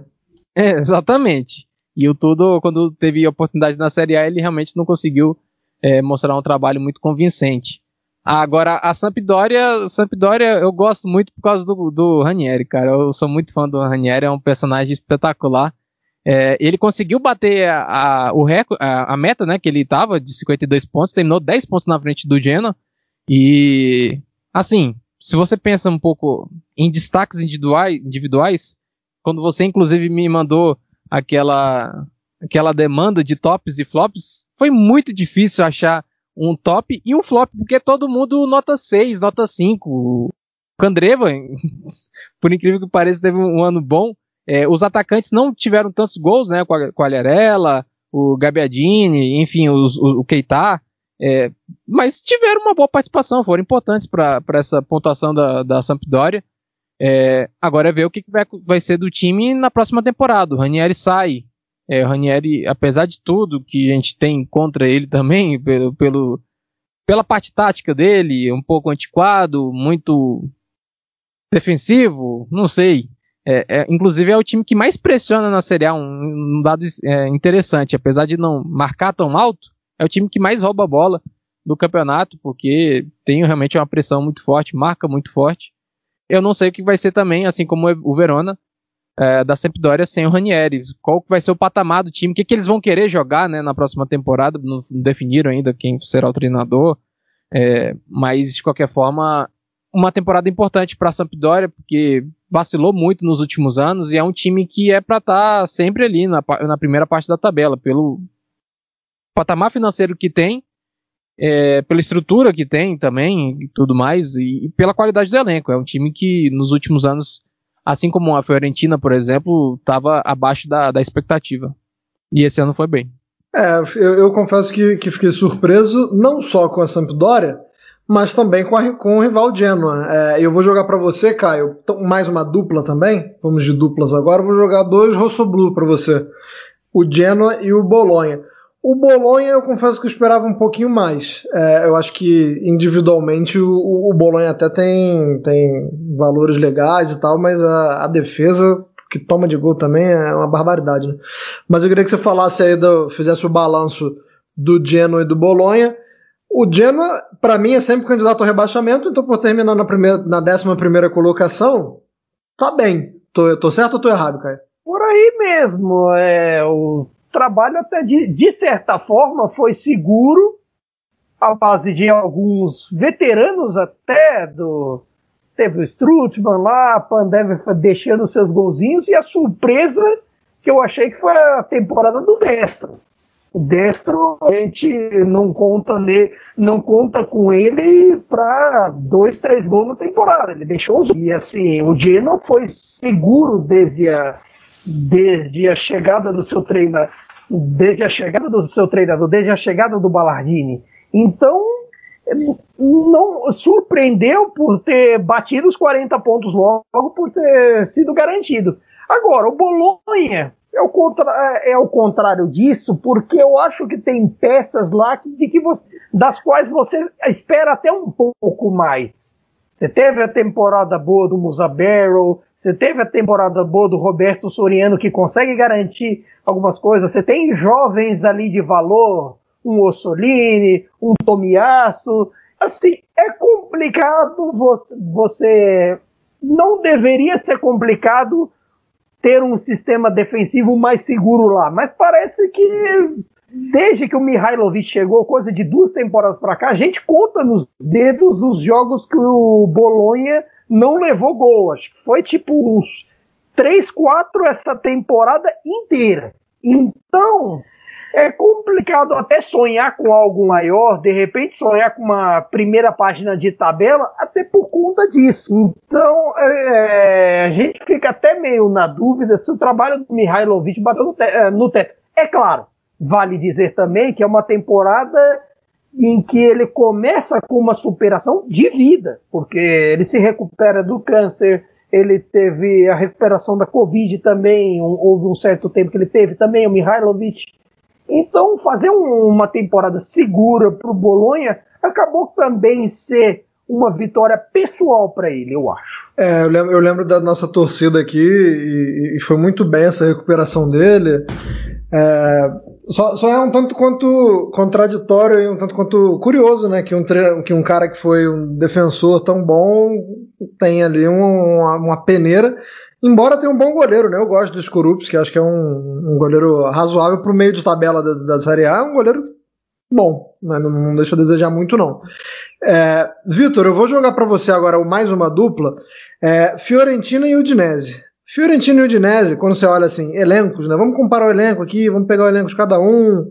É, a Fiorentina e Udinese dão a impressão de que elas podem fazer mais, né? É, a Fiorentina, principalmente, a Fiorentina tem grandes jogadores, mas é, não é dessa temporada. Vou botar aí pelo menos três temporadas. Que a gente aqui no Cautio Pizza é, compartilha da opinião que a Fiorentina ela, tem, ela é mal treinada, né? É, porque você tem ali jogadores que, que, qualquer equipe da Série A gostaria de ter. É, é um elenco até equilibrado da Fiorentina, né? não é o mesmo, não posso dizer o mesmo da Udinese, mas eu acho que, que a Fiorentina tem até um elenco equilibrado, mas que aparentemente os treinadores não conseguem extrair o que eles podem oferecer. A Fiorentina agora vai ter o Gattuso, né? O Gattuso foi anunciado como novo treinador. Então eu queria que você falasse é, sobre se você compartilha da sua opinião da Fiorentina, falar um pouco também do campeonato da Udinese, que o coitado do Depau sozinho lá, né? Jogando, é o único que joga bem todo jogo. É, e, e, talvez falar um pouquinho também da Fiorentina, que se você acha que o Gattuso é o cara que vai conseguir tirar um pouquinho mais desse time que a gente sempre acha que pode apresentar um pouco mais ou não apresenta. É, eu concordo com você, né? Você olha o elenco da Fiorentina, você fica. É, você vê ali bons jogadores, né? Você vê o Martinez Quarta, que é um, um zagueiro muito bom, gosto muito dele. Você tem é, o Ribéry, que ainda ainda faz comida boa na panela. Boa, ainda faz uma faz... fumaça boa, rapaz. É, ainda faz uma comida boa. O Vlaovic jogou muito na temporada, né? Fez um, um ótimo campeonato. E eu acho que ali ficou aquela questão, né? O Prandelli voltou e aí não deu certo e funcionou. Então, basicamente, assim, você resume, para você resumir a temporada da Fiorentina, foi uma temporada ali de meio de tabela, é você lembrar a excepcional atuação no último jogo de 2020 contra a Juventus, né? Que ganhou em Turim, fez uma partida fantástica, ganhou o jogo ali e e deu ali aquela derrota ali, deu indícios ali de, de que a coisa estava complicada na Juventus, né? Porque foi um jogo muito ruim, em que pese a, a, a Juventus reclamar de acho que um pênalti até que, que, que de fato aconteceu, mas ali a Fiorentina jogou muito bem e ali ele, ela foi dando pitacos ali ao longo do campeonato do time que ela pode ser. Agora o que então assim ficou ali no, no meio de tabela sem sem sofrer muito, sem é, aspirar muita coisa, mas eu acho realmente tem que ver quem vai sair, quem vai ficar, né? Então acho que. Mas eu concordo, acho que tem ali jogadores bons em mais ou menos em, em cada setor do, do, do, time tem pelo menos dois, três jogadores bons, o Castroville também. Então, assim, eu acho que eu acho que a Fiorentina de fato é, foi mal treinada ou vem sendo mal treinada. E agora com o Gattuso, assim, eu, eu não sei muito assim o que esperar do Gattuso treinador, sabe? Assim, eu acho que o Gattuso treinador ele é muito instável enquanto é, na, na hora ali de você fazer análise, acho que foi o Caio que falou, né, do, do, do Gattuso no, no Napoli. Eu acho ele muito instável, você não, você não percebe muito, assim, tem horas que o time do Gattuso começa a jogar bola, tem horas que o time do Gattuso não consegue trocar três passes. Então, assim, acho muito, muito, muito instável o Gattuso ainda como treinador e não fica desempregado, né? Vai emendando um trabalho no outro quase ali. É, não sei muito o que falar, o que projetar para a Fiorentina, não. E sobre a Udinese, tem ali o destaque do, do Depou, né? Que acho que está fazendo hora extra nessa Udinese aí. Vocês que estão mais acompanhando, que eu só estou pensando em Champions ultimamente, Será que fica? Será que, que vai? Tem proposta por ele? Porque de fato é um jogador que tem aparecido muito bem, né? Um jogador que tem, tem jogado muito bem no nível de chamar atenção. E acho que a, é, o, é, o, destaque da Udinese ali, que também ficou naquela água de salsicha ali, né? Num, fez alguns jogos interessantes, alguns jogos abaixo, então ali na reta final ali, se desse mole, poderia brigar, poderia correr algum risco para cair, mas no geral ficou ali naquela naquela água de salsicha com o Depou, com o Depau aparecendo ali com, com um destaque imenso, né? Da gente falar, todo mundo citar, jogador de seleção argentina e tudo. Então eu não, não, não tô por dentro se ele vai sair ou não, não sei se vocês estão acompanhando o mercado, porque senão seria um problema grande aí para essa Udinese, né? Se ele é ficar. Porque o, de, o Depou Nesse negócio de não ter dinheiro na praça por contratação, na temporada passada ele implorou para ir para o Leeds, teve proposta do, do Bielsa e tudo mais, mas a Udinese é irredutível, ela quer os 40 milhões. E nesse momento, 40 milhões de euros não é todo mundo que tem na praça, não. É, o diretor-geral da, da Udinese, o Marino, é, até falou na, no final da temporada que a Inter fez uma, uma sondagem por ele um ano atrás e que a situação do clube hoje não dá para ter uma expectativa de que a Inter vá procurar de novo ele, apesar de ser um jogador interessante ali para o sistema. É, é igual o, o, Caio falou, 40 milhões de euros no Depot hoje em dia é muito difícil alguém realmente descolar, por mais que ele seja um dos melhores jogadores da Série A. Ou seja, e, e a chama a polícia, sabe... né? Oh, por isso que e o cara tá sabe... sob cárcere privado, o cara tá sequestrado em Udine. não, a gente sabe que também não é difícil, não é fácil sair da Udinese, né? Assim, é um daqueles clubes que não, não, não, é, não, é, não, é, não é tranquilo você sair se, se não atender o que quer o presidente, não. É, o, o pobre sequestrado de Paul acho que vai ser um, um capítulo interessante para a gente acompanhar nessa janela, justamente por isso que vocês falaram de a galera não tá com muito dinheiro em mãos e a Udinese não vai abrir mão também do que ela acha que é justo. É, Arthur Barcelos, eu vou jogar para você agora a dupla Spedia e Cagliari. É, o Spedia foi bem, é, embora do, do, das equipes que subiram da Série B do ano passado para essa, foi a que mais investiu, né? O, o elenco do Spades era bem grande, assim, teve, teve capacidade de montar um elenco ali que dava para jogar duas competições até se, se tivesse capacidade se o time fosse avançando. Então, assim, não dá para dizer que, que é exatamente uma surpresa que dos três que subiram tenha sido o único a ficar. E do outro lado a gente tem o Cagliari que eu acho que está no mesmo bolo de Fiorentina e Udinese, né? Quando a gente olha para o Cagliari a gente espera um pouco mais, teve investimento do Centenário, e não vinga, né? Então eu queria que você falasse dessa dupla aí, Spezia e Cagliari. É, o Spezia, inclusive você falou, tem tanto jogador que teve alguns que ficaram meio que esquecidos, assim, eu tinha até uma expectativa de ver mais, mais tempo em campo e tudo mais, tipo Agumê, que está emprestado pela Inter, o próprio Piccoli, que fez alguns gols bem importantes para o time, mas ele jogou pouco, assim, em questão de minutos, mas é uma temporada realmente acima da expectativa, era um time, apesar de ter tido esse mercado tão movimentado, é, é, é um elenco muito, muito, muito, muito limitado. É, e o, italiano que ele conseguiu extrair desse pessoal realmente foi incrível. É, eu acho que sofreu um pouquinho no final do ano, porque realmente falta qualidade ali. A defesa acabou sofrendo muito realmente na reta final, tomou muitos gols assim. Aí o ataque tinha que recuperar. Era sempre aqueles jogos muito emocionantes no final da partida tem uma bola parada muito boa, inclusive salvou o time muitas vezes. É, perdeu um pouquinho de força né, na reta final, poderia ter tido um, até uma, uma salveza bem mais tranquila do que foi. Mas de qualquer forma, realmente foi bem impressionante o que conseguiu. Tanto que o italiano hoje está muito valorizado, é um dos treinadores mais valorizados no mercado aí. Tem gente que está de olho nele. O Verona, onde ele foi ídolo como jogador, tá querendo ele, né? Então, tudo isso valoriza muito o que foi esse ano do, do Spezia. Eu acho que tem muito jogador ali também que sai valorizado dessa temporada. Por exemplo, é, eu destaco muito o Hit, que é o volante principal ali, o primeiro volante. Jogador muito bom, conseguiu até a convocação para a seleção italiana na, na última chamada. É, enfim, falando do Cagliari, Cagliari, que loucura, né? Conseguiu salvar assim no final do, do, do, do campeonato. Eu achei que não ia conseguir, realmente não achei que ia conseguir, mas o, o trabalho do Semplite já foi muito bom na SPAL, voltou a ser muito bom agora. É, o ruim, assim, é porque o Cagliari não devia estar ali, né? É um, é um time que investe tanto, tem um, um elenco tão muito, tão, assim, muito bom mesmo. É um time para estar tá no patamar do Sassuolo ali, incomodando os grandes. E, e tá lá na zona de rebaixamento, lutando contra uh, o rebaixamento, na verdade. É, mas conseguiu salvar, né? Eu, eu, acho que tem que mudar, mudar a direção, tem que mudar a forma deles gerirem o, o futebol, porque realmente é uma confusão muito grande.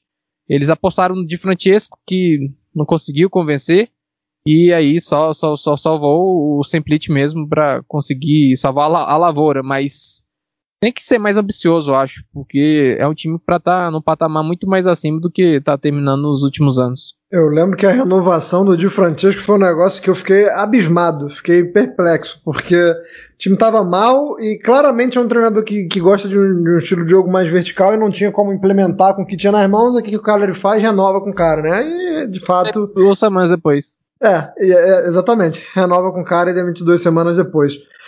Caio, é, Torino e Benevento. Dava até para ter tido um pouquinho mais de emoção na última rodada esses dois, né? O Torino, que foi o último colocado a não ser rebaixado, né? Foi o 17 e o Benevento, que a, apesar do primeiro turno muito bom, é, quando foi bom, foi bom, mas quando foi ruim, foi péssimo, né? O, o, o Benevento. Queria que você falasse aí desses dois. Torino que vem nos decepcionando campeonato atrás de campeonato, e o Benevento que deu sinais de que ia dar bom e no final não deu. Ah, o do Benevento foi talvez a grande decepção do campeonato nesse retorno, porque a gente esperava mais do Pipo Inzaghi, a gente esperava mais de, desse time. Ele conseguia resultados do turno, mas de repente no retorno parou de fazer gol. Lapadula entrou numa seca, o Caprari entrou numa seca, a contratação do Adolfo Gás só deu certo, só rolou gol graças ao Arthur, graças àquela recuada do Arthur contra a Juventus, que depois disso mais nada. E o Benevento era, era, era curioso, porque até na, nessa reta, na reta final, no, em um dos jogos decisivos para a queda contra o Crotone, o time martelava, martelava, martelava, bola na trave o tempo todo, mas o fato de sempre perder gol sempre deixava as partidas abertas. E ali naquele jogo, o gol do Cine nos acréscimos foi fatal. Por esse, por esse time não ser tão não conseguir ser tão seguro defensivamente num momento como esses acabou sendo fatal. Tanto que no, re, no retorno só, ganha, só ganhou da Juventus no retorno. Então, assim, como é que você diz que um time como esse não merece cair? Fica é muito complicado. Agora, não é que o Torino também não tenha se esforçado para cair nesse. É verdade que o, o, primeiro turno foi um horror com o Marco Giampaolo, que foi uma das grandes é, decepções em termos de trabalho de treinador dessa Série A, que um time que não se acertava tecnicamente, um time que tinha seus problemas de meio campo, problemas de defesa, e ainda parecia que conseguia um resultado, de repente, igual com, contra a Lazio, estava 3 a 2 nos acréscimos, toma virada dominando o jogo contra o Napoli, sim, acerta um golaço e acaba com a festa. Não fosse o trabalho do David Nicola, talvez até nem tivesse salvo. E mesmo assim, ainda teve jogos para lá de decepcionantes. O, se, o sete que levaram do, do Milan, a goleada que tomou do Spezia no jogo da Salvezia, da Salvezia do Spezia. É complicado, porque mesmo o Belotti não teve uma temporada à altura do que ele já apresentou é complicado achar até um destaque individual. É bizarro até dizer que, que o, melhor, o melhor jogador da temporada foi assim, o Bremer na zaga ali do Toro sofreu, porque era uma defesa muito exposta. Mesmo com o David e Nicola era muito. Então, até teve sorte de haver um Benevento pior. É. E, é muito curioso o que você falou mesmo, porque o Bremer foi bem, muito bem mesmo, né? O zagueiro ex-galo num time que tomou gol a, a, tomou 69 gols no campeonato, né? É, o, o Torino, uma das piores defesas, se não me engano, a quinta pior defesa. É, então é, é, complicado a gente falar de um time que teve o Belotti, que é um cara que faz bastante gol, mas ficou ali num, numa quantidade modesta, né, para o nível dele.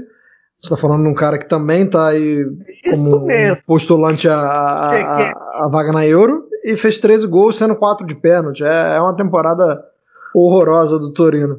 Cheguei Nelson, vou. Aqui um negócio rapidinho. O Torino teve aqui a quinta pior defesa mesmo, tomou 69, mas escapou porque enfrentou na disputa o segundo pior ataque do Benevento fez só 40 e só o Parma fez menos. O Benevento fez 40 e uns 30 deve ter sido no primeiro turno. Né? Então dá, dá para explicar como é que o Torino conseguiu salvar. Conseguiu salvar, perdão. Nelson, vou jogar para você o famoso bagaço da laranja, né? Crotone e Parma, mas acho que são, são quedas diferentes, né? Acho que o Crotone a gente tem um pouco de pena, né? A gente sabe que o time tentou ali o que deu, tinha o Júnior Messias, tinha o, o Cime, que foi o nosso xodozinho aqui na Couch Pizza, o cara que conseguiu é, aos trancos e barrancos e diante de, de, tantas dificuldades, terminou o campeonato com 20 gols, que não é pouco. E o Parma, que foi uma surpresa negativa, mas não dá para dizer que não procurou essa queda, né, Nelson? É, com certeza. O Crotone, né, é, teve a pior defesa da história da Série A, né, sofreu 92 gols. E acho que isso aí já dá para explicar a queda. A defesa do Crotone é simplesmente um terror, né? Acho que o, o Case close, né? Não precisa falar muito mais depois. É, o, o, o Golemit acho que é o pior jogador do campeonato. O Magalhães, que, que já foi do Ajax, jogou muito mal também essa temporada. É, mas do meio para frente tem coisas boas, né? Assim, tipo, o trabalho do Cersei Cosme dentro do que ele podia fazer foi um trabalho que eu até poderia dizer que foi um bom trabalho. Ele não pôde contratar ninguém, né? Ele chegou já, o mercado já estava fechado, chegou na 25 quinta rodada. Também não somou muitos pontos, mas ele não tinha muito o que fazer. O que ele fez foi potencializar os, os jogadores de frente, e isso ele conseguiu. É, o Cime melhorou o rendimento no segundo turno, muito graças ao trabalho do, do Cosme. É, o, o Nas se, se adaptou bem ao time.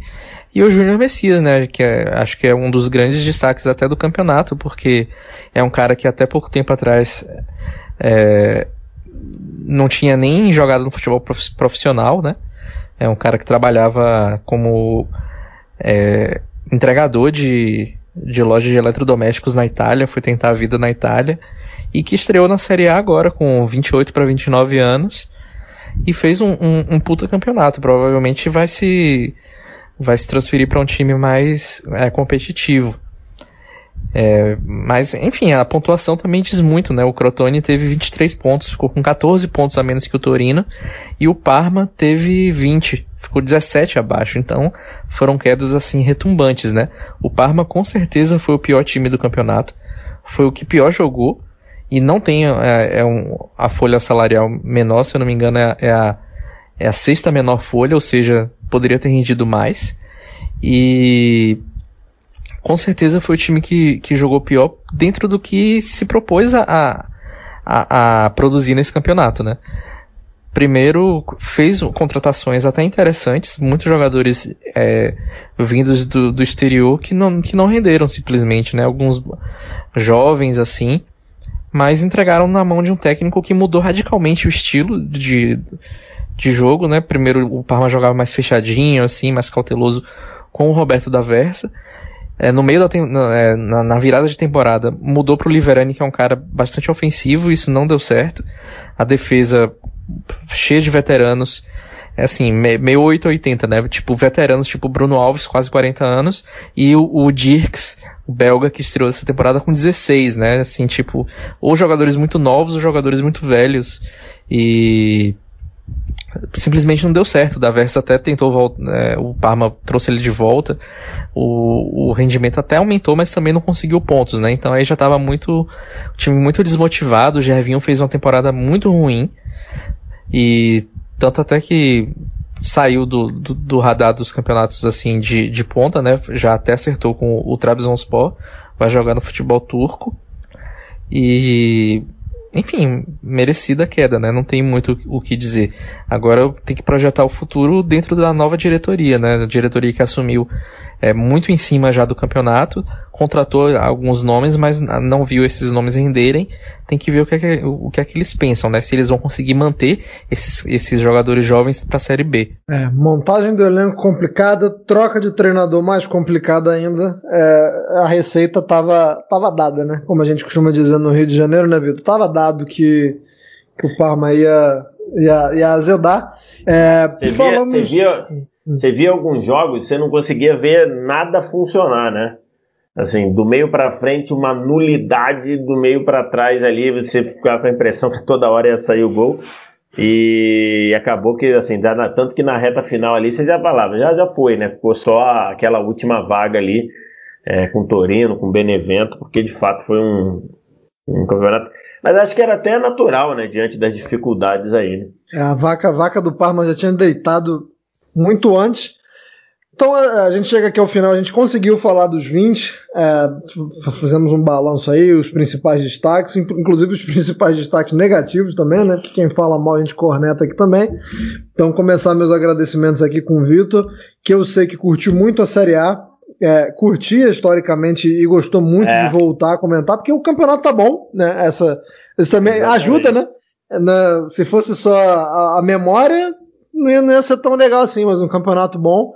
E desejar aí que você continue comentando. É, ainda não sei como é que tá a situação da transmissão no Brasil, né? No, é, de transmissão. Vai rolar agora, né? Vai rolar uma licitação aí. É. E, e, o fato do campeonato ter tá com esse perfil diferente agora para melhor, né? É o campeonato que passou a ter muitos, né, muitas chances de gol, muitos gols, assim, jogos emocionantes, jogos com com, com resultados assim de, de laicar, virada e tudo. Acho que é um, tá um campeonato muito valorizado, né? Então a gente, nós lá na TNT Esporte, fomos meio que surpreendidos, né? Porque a gente não começou mostrando, exibindo aqui para o Brasil no, no, no, início. A gente entrou já com o campeonato no meio, porque foi uma oportunidade ali, acabou ficando um pacote muito bom, né? Que a TNT Sport sempre tinha a primeira escolha, mostrava nove dos dez jogos, primeira escolha quase sempre exclusiva, mostrava nove dos dez jogos lá no, no aplicativo, na, no estádio TNT Sport. E agora vai vai agora para uma concorrência, a gente não sabe se continua, se vai para outra, enfim, vai, vai agora para concorrência lá e até o cenário da pandemia, né, tá modificando muito a disputa dos direitos aí. Pô, muito obrigado de fato pela, pela presença e, e vocês, pô, são feras, sabem muito todos vocês aí, Caio, Nelson, o Arthur, o, o Anderson Moura, é, pô, um, um, pô, antigo, que a gente ficava na redação falando lá de, de campeonato italiano e tem sim essa memória, né, de pegar lá os domingo de manhã, de ver os jogos, ver na época lá do Milan, do, do, dos holandeses, depois aquela, aquela sequência ali de, de, de, de duelos bons, de Milan, Juventus, então, enfim, quando a, a, Itália era o campeonato mais forte da Europa, né, quando era o, o que hoje a gente tem na, na, Premier League, né, aquela sensação de ser é, a NBA do futebol, ela, eu sou da época ali que fim dos anos 80, todos os anos 90, a NBA do futebol era o campeonato italiano. Acho que ainda falta muito para chegar lá, até pelas questões econômicas, financeiras e o que está acontecendo no Inter aí, que o. Quem foi? Foi o Nelson que detalhou, né? Foi o Nelson? Isso. Foi é, é, o que o Nelson detalhou lá, e, é, e assim, é um alerta grande, né? Porque o, time atual campeão e o cara, o dono falou, ó, secou a torneira, não vai ficar, vamos aceitar aí um quarto lugar e deu. Então, assim, mas é muito legal ver o campeonato de novo bom dentro do, do, do, do campo e e a gente lá tentando fazer um, um, um, trabalho de cobertura de, de quem é fã e de quem é apaixonado por isso aí. Obrigado pelo convite, foi muito bom falar com vocês e de verdade, chegou meu dia no Cautio Pizza. é isso, a pizza aqui tá sempre posta, só chegar, como o Felipe o Rolim participou do último. Cautio Pizza é igual a pizza, não precisa ser bom para ser bom. É exatamente o que eu ia falar agora, o Felipe Rolim participou do último aqui e lembrou que a pizza, até quando é ruim, é boa, né? Então. É pizza, obrigado. jogo de Copa do Mundo e tem uma, um terceiro. Tem uma terceira Calma. situação que eu não vou falar com medo de ser cancelado, mas eu imagino que vocês saibam lá. Não precisa ser bom para ser bom. É isso. Basta ter. É, o, dei mais tempo e mais espaço para o Vitor, que ele é convidado, que ele é o nosso jogador caro contratado aqui. É, para fechar com vocês, eu vou fazer perguntas muito simples, tá, galera? Para me despedir de vocês, começando pelo Caio. Caio, na verdade são duas perguntas, mas as duas muito curtas.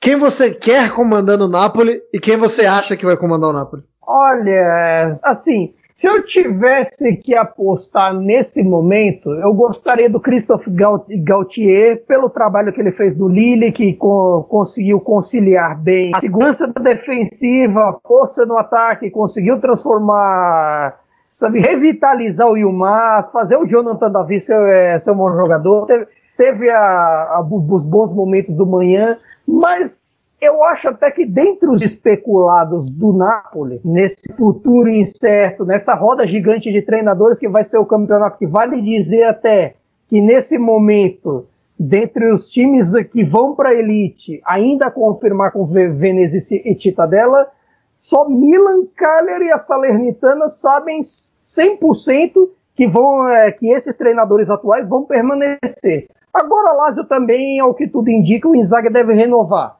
o Simone Inzaghi deve renovar o contrato. Mas desses, só Milan, Carles, Salernitana e a Lazio que estão mais ou menos garantidos com seus treinadores especulados. Quase todos me, agra me, agradavam. E eu acho que o, que o que tende a acontecer é o Spalletti, que me agrada também. Eh, pelo, eh, pelos trabalhos na Inter, pelo trabalho na Roma, e até mais lá atrás, quando comecei a acompanhar o campeonato, pelo trabalho da Udinese. Vale dizer, o Spalletti, em todas as edições que ele, parte, que ele participou do campeonato italiano desde 2004-5, ele consegue classificar o seu time para a Champions League. E, inevitavelmente, para um time que agora já, já vai para a sua segunda temporada sem Champions League, inevitavelmente o, o desafio e a missão para 21-22 vai ser voltar a ouvir o, os hinos das noites mágicas e Champions. Amém. Eu gosto porque eu acho também que o São Paulo, ou os mais novos agora vão chamar de estádio Diego Armando Maradona, também gosto do, dos jogos de Champions lá. Acho que fica, fica bacana, é uma coisa que combina. A pandemia tirou, tirou a torcida, ainda não conhece o estádio sob o nome Diego Armando Maradona. É verdade. Infelizmente. Verdade. Nelson, mas também uma pergunta simples para você, você que é torcedor da Inter, e a gente sabe que agora vamos, vamos lá na Inter vai ter que vender o almoço para poder jantar.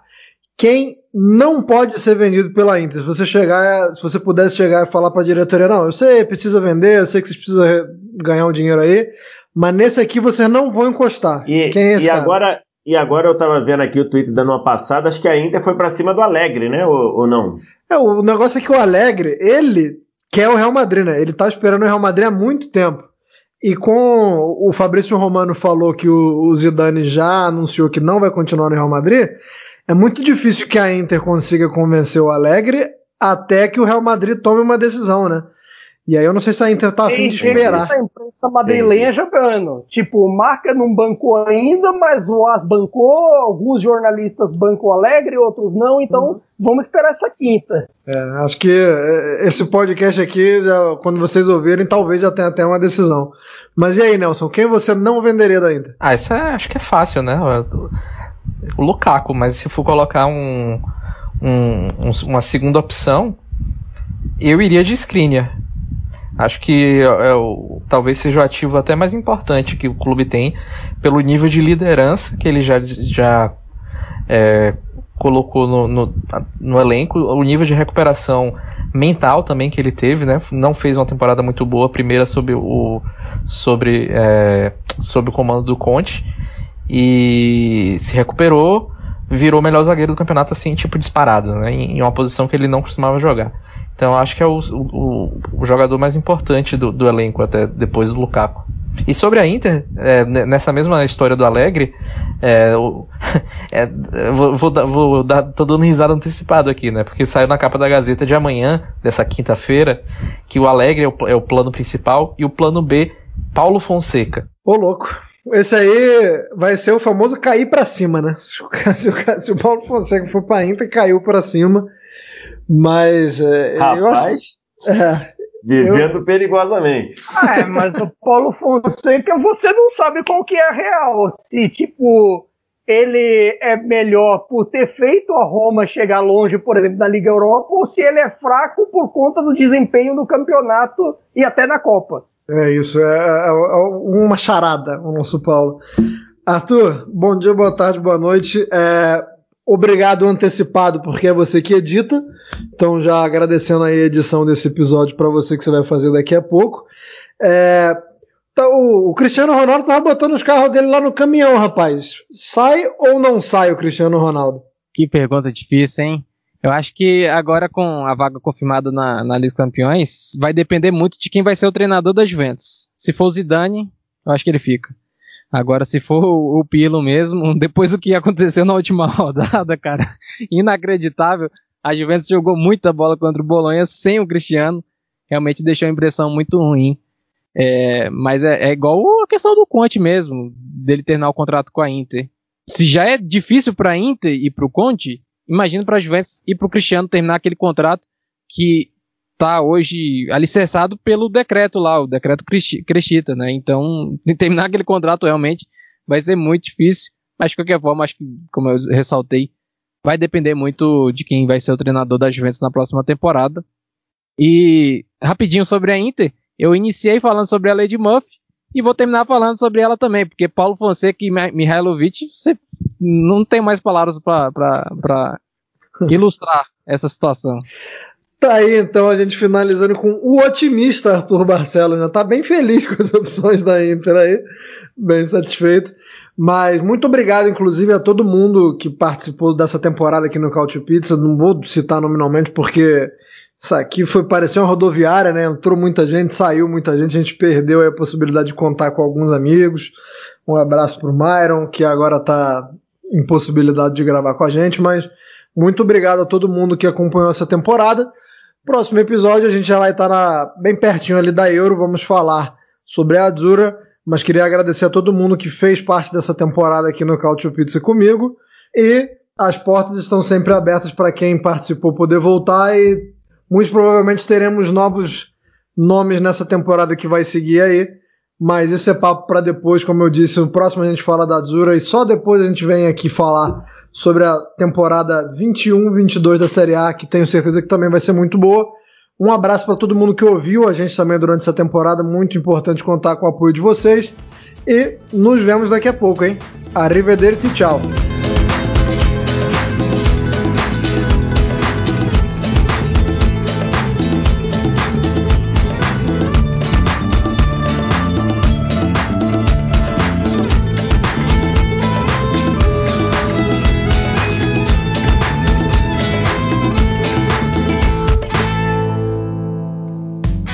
Futuri apresentou Cálcio Pizza. Acesse www.futuri.com.br e pense o jogo.